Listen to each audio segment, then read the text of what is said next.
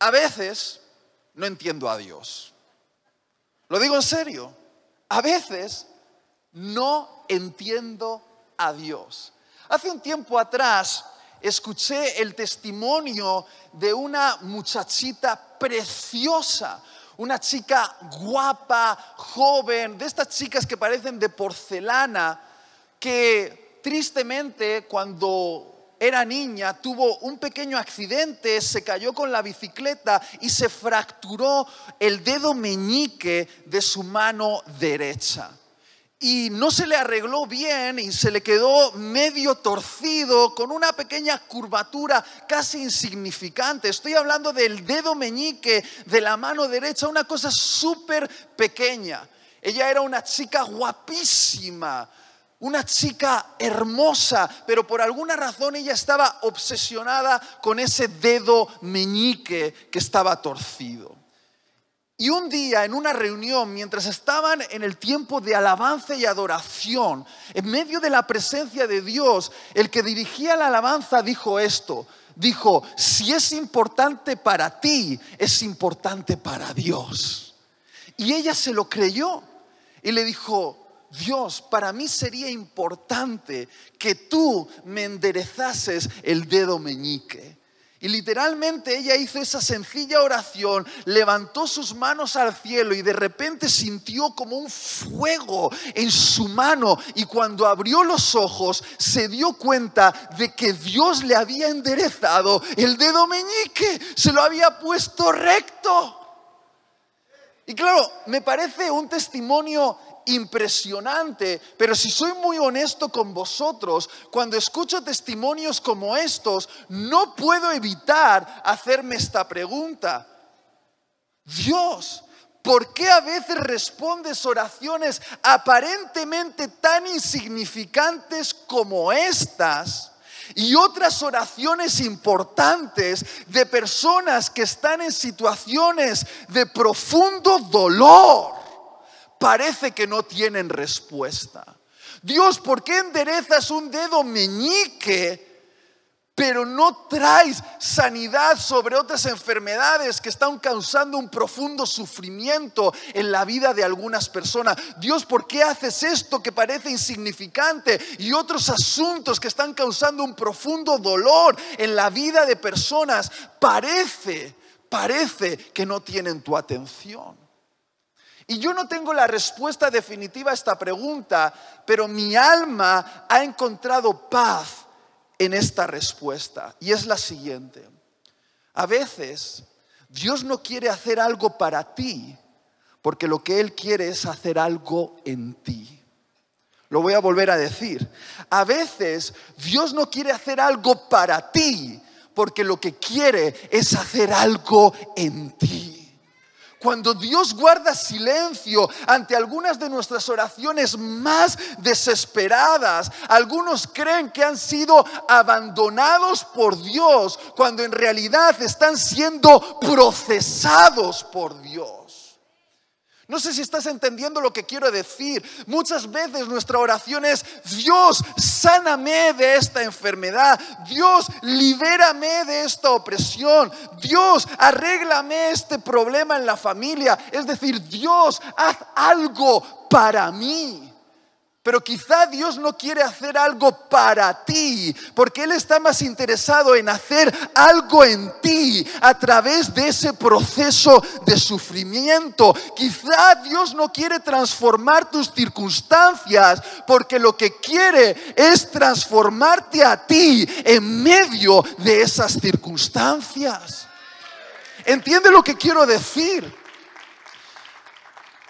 Porque lo que Dios haría para ti es temporal, pero lo que Dios está por hacer en ti será eterno. Escúchame, préstame mucha atención. Finalmente que Dios nos arregle un problema temporal puede traernos un alivio temporal. Pero si Dios logra a través del sufrimiento, el dolor y el quebranto desarrollar una virtud en nosotros, esa virtud nos va a traer una recompensa eterna por la cual vamos a ser alabados por el mismo Jesucristo. Y no sé si estás entendiendo lo que quiero decir, pero a veces es más importante que Dios haga algo en ti a que Dios haga algo para ti. ¿Alguien me ayuda al piano? Voy a reducir muchísimo el mensaje y voy a dar solo, solo una visión que Dios me dio.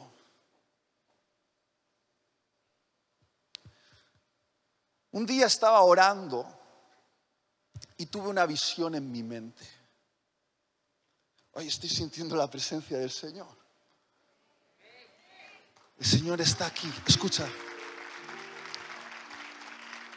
Tuve como una... Ay, es que le quiero tanto. Disfruto muchísimo de, de su presencia. tuve una visión en mi mente, no fue una visión en abierto, fue lo que yo llamo una imaginación en mi mente, que sé que está inspirada por el Espíritu Santo. Estaba orando y de repente en mi mente, como si fuese una película, vi algo, vi a Jesús. Y yo no sé si has visto alguna vez algo hermoso, pero Jesús es el más hermoso de toda la creación. Yo le podía ver rodeado de gloria y literalmente en mi mente veía millones y millones de ángeles rodeando a Jesús y adorándole de día y de noche. Y de repente vi a Jesús levantándose de su trono y lo vi acercándose a una especie de cofre que se parecía mucho a uno de estos joyeros que tienen las mujeres en sus habitaciones. Y le vi abriendo ese joyero y sacando de ahí un collar de perlas. Un collar de perlas que comenzó a exhibir delante de los ángeles, de los arcángeles y de los querubines. Y Jesús, el hermoso, el más bello de toda la creación, tomó ese collar de perlas y se lo puso alrededor del cuello y empezó a exhibirse delante de los seres celestiales. Empezó como a hacer una especie de desfile exhibiendo el collar de perlas delante de toda la creación. Y entonces escuché una voz aquí dentro en mi mente que decía, Itiel, tu vida puede ser una perla que embellezca a Jesús por toda la eternidad.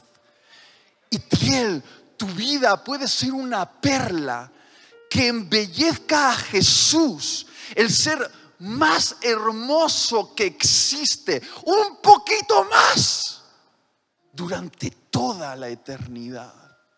Y cuando yo vi esta imagen en mi mente, no pude dejar de pensar como buen predicador en conectarla con algún texto bíblico y rápidamente me acordé de la parábola que Jesús pronunció en Mateo capítulo 13, la famosa parábola de la perla de gran precio. Jesús contó una parábola acerca de un coleccionista de perlas que desesperadamente iba de mercado en mercado buscando perlas de gran precio, buscaba perlas exclusivas, perlas únicas. Y cuenta Jesús en la parábola que un día llegó a un mercado y encontró una perla única, una perla de una belleza singular, una perla que le fascinó de tal manera que dice Jesús que este coleccionista vendió todo lo que tenía para comprar esa perla y hacerla suya en propiedad exclusiva. Y se ha dado muchas interpretaciones a esta parábola, pero te voy a decir cuál es la mía, cómo yo la entiendo. Yo creo que el mercader de esa parábola representa a Jesús. Él es el coleccionista de perlas. Y yo creo que la perla de esa parábola nos representa a ti y a mí. Y lo creo porque Jesús estuvo dispuesto a pagar un alto precio, el precio de su propia vida, derramar hasta la última gota de su sangre. Jesús lo vendió todo para comprarnos a ti y a mí, para ser su propiedad exclusiva. Ahora, esto suena muy poético y puedes decir, ¡ay, Tiel, que es que eres un poeta! Jesús es el coleccionista y nosotros somos las perlas. Pero deja de ser poético cuando te haces esta pregunta. Si Jesús es el coleccionista y nosotros somos las perlas, la pregunta fundamental es, ¿y cómo surgen las perlas?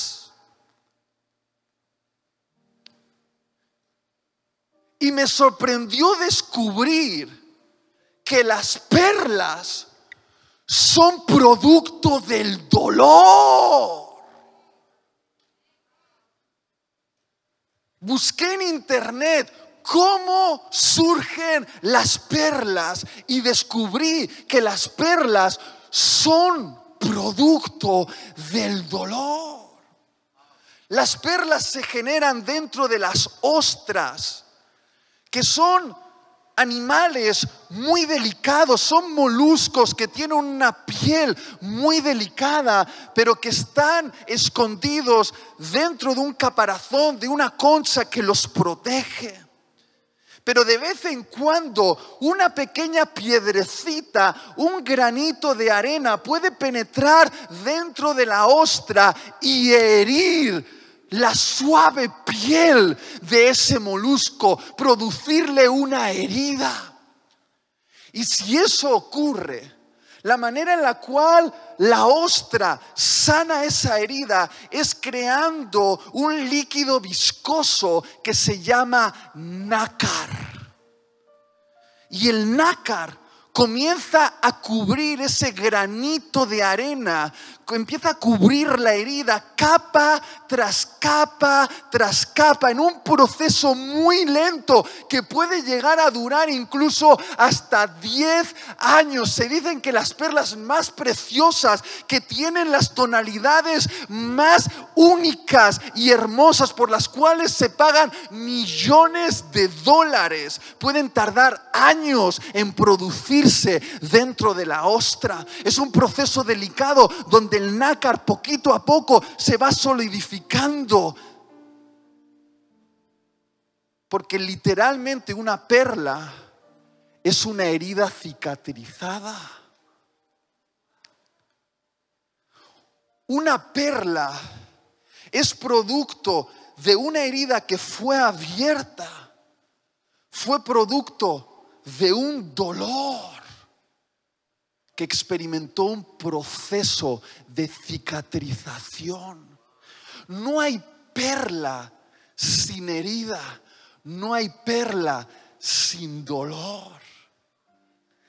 Y si Jesús es el coleccionista de perlas y nosotros somos las perlas que Él está buscando, quiere decir que nuestra belleza está muy ligada a los procesos de dolor a través de los cuales Él nos va a permitir pasar. Hay una belleza en nosotros que solo puede ser formada a través del quebranto, a través del sufrimiento, a través del dolor. La perla es producto del dolor de la ostra y el molusco ha de ser herido para crear esa piedrecita preciosa de gran valor. Y eso me transmite un mensaje esperanzador y es el siguiente. Escúchame bien, tú que estás sufriendo, tu dolor tiene sentido. Tu dolor tiene sentido. Déjame decirlo una vez más, en la presencia de Jesús yo le siento aquí, paseando por este lugar. Y Él quiere que estas palabras, estas sencillas palabras con las que voy a terminar, no voy a hablar más. Porque siento que es esto específicamente lo que tengo que decir y marcharme. Tu dolor tiene sentido me da mucha esperanza creer que la manera en la que afronto las situaciones difíciles en mi vida, la manera en la cual respondo ante la crítica, la persecución, las injusticias, pueden forjar una perla preciosa en mi corazón que un día podré entregarle a Jesús para que Él sea hermoseado un poquito más por toda la eternidad. Escúchame bien, ¿Qué le vas a entregar a Jesús el día que estés cara a cara con Él? Porque va a llegar ese momento, el momento en el que tú y yo nos vamos a encontrar con Jesús. ¿Y qué le vas a dar a aquel que es el poseedor de todas las riquezas del universo? ¿Qué le vas a dar a aquel que posee el oro y la, plata? ¿Qué le vas a dar a aquel que es el dueño de los confines del cosmos?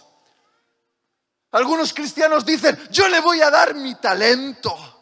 Y yo me imagino a Dios mirando y dice, ay, sí, sorprendente talento. El talento que yo te di, desgraciado.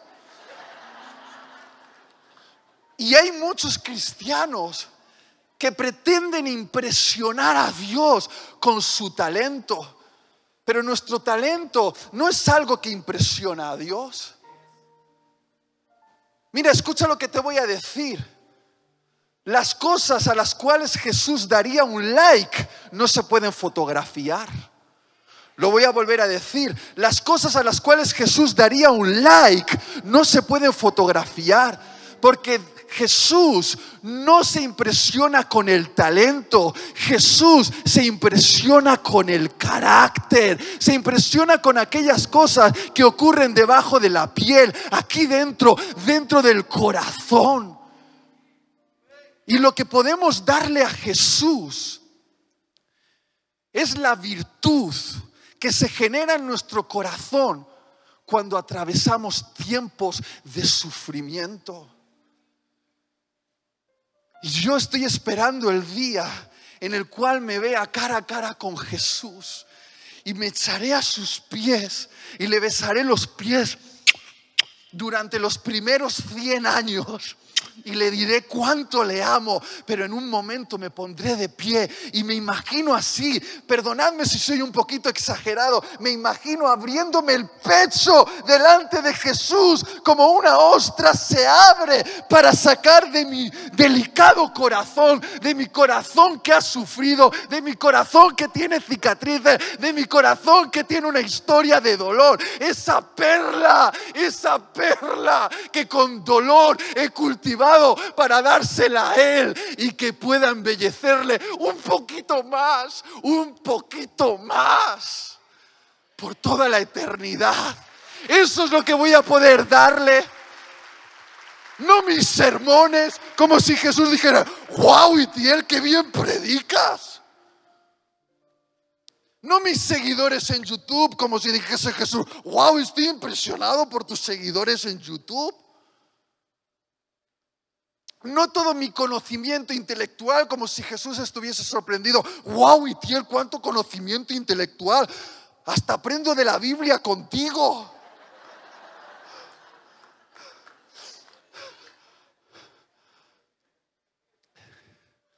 Lo que le voy a dar a Jesús es algo que Él no puede tener si yo no lo forjo para Él. Lo que le voy a dar a Jesús es algo que Él no puede tener si yo no se lo entrego voluntariamente, lo que le voy a dar es mi historia de dolor, de sufrimiento, que me ha permitido forjar una perla hermosa para Él. Mis heridas cicatrizadas, que son el testimonio de que fui herido, pero no fui destruido.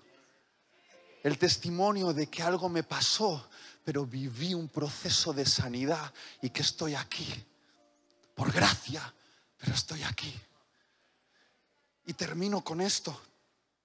¿No te has dado cuenta de que las virtudes más hermosas que podemos desarrollar en nuestra vida se generan en atmósferas de sufrimiento? Por ejemplo, ¿cómo generas la virtud del perdón? En medio del sufrimiento de una ofensa? ¿Cómo generas la virtud de la humildad en medio del sufrimiento de un ego que es humillado? ¿Cómo generas la virtud de la fe en medio del sufrimiento de una promesa que parece que tarda en cumplirse? ¿Cómo generas la virtud de la paciencia en medio del sufrimiento de hijos adolescentes? Son las atmósferas de sufrimiento las que nos crean la atmósfera perfecta. La atmósfera perfecta para desarrollar las virtudes más valiosas y más costosas, valuadas en el cielo. Porque en el cielo las virtudes se evalúan y tienen un precio. Y dicen, la virtud del perdón vale esto. La virtud de la fe vale esto. La virtud de la paciencia vale esto. Son las virtudes más hermosas y las virtudes que más valen en el cielo son las virtudes que se generan en medio del dolor. Mira, muchos pensáis que la vida cristiana tiene esta forma. Ponme el gráfico.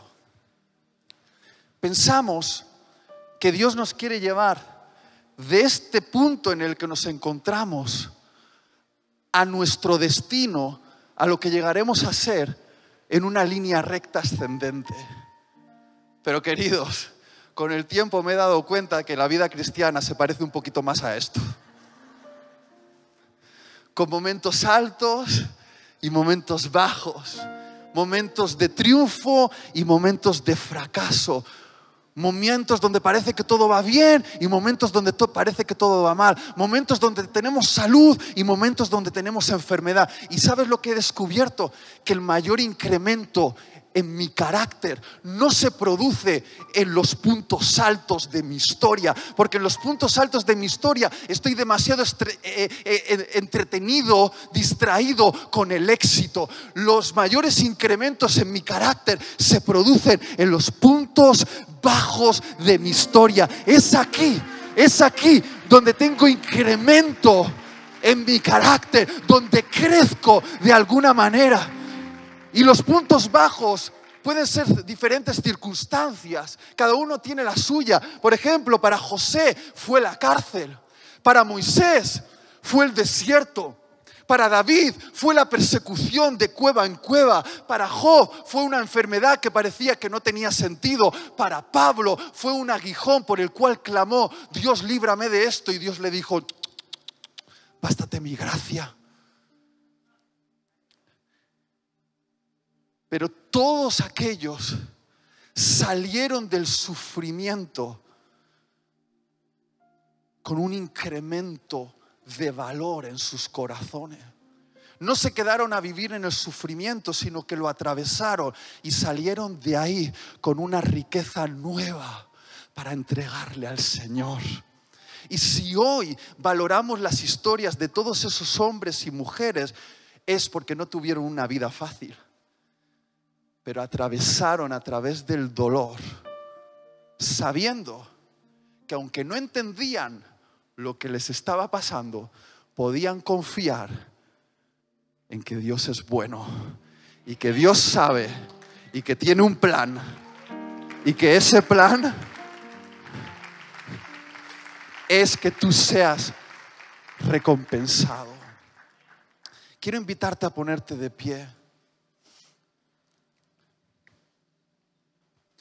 Solo quiero dejar esta, esta verdad en tu mente y que pienses por unos momentos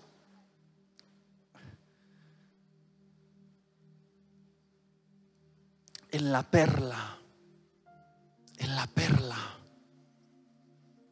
que estás gestando en tu corazón para un día entregársela a Jesús. Quiero que pienses en el sufrimiento que estás viviendo, en el dolor que estás experimentando y que no te opongas, no te resistas, no te enfrentes a esto, sino que lo aproveches como una oportunidad, como una oportunidad para desarrollar algo valioso, una virtud de gran valor, una perla que un día le podrás entregar a Jesús. Deja de resistir el sufrimiento, acéptalo y dile, Señor, esta es mi gran oportunidad. Tú podrías hacer algo para mí y me gustaría que lo hicieses, pero quizá estás haciendo algo en mí que me va a hacer más rico en la eternidad. Y Dios no está interesado en solucionar tus problemas temporales, tanto como está interesado en recompensarte eternamente. Porque sí, vamos a sufrir sobre este planeta Tierra quizá 70, 80, 90, algunos 100 años. Pero si sabemos transitar a través del dolor y aprovechar la oportunidad que se nos ha sido dada para crecer en carácter, vamos a tener millones de millones de millones de millones de años en la eternidad para ser alabados por un, Jesús que nos va a enseñar su collar de perlas. Y aunque os sorprenda lo que voy a decir, Él nos va a dar las gracias. Gracias por hacer esto para mí, porque los ángeles no lo podían hacer, los querubines no lo podían hacer, los arcángeles no lo podían hacer, pero tú sí lo has podido hacer para mí. Gracias por darme esta perla que me embellece un poquito más por toda la eternidad.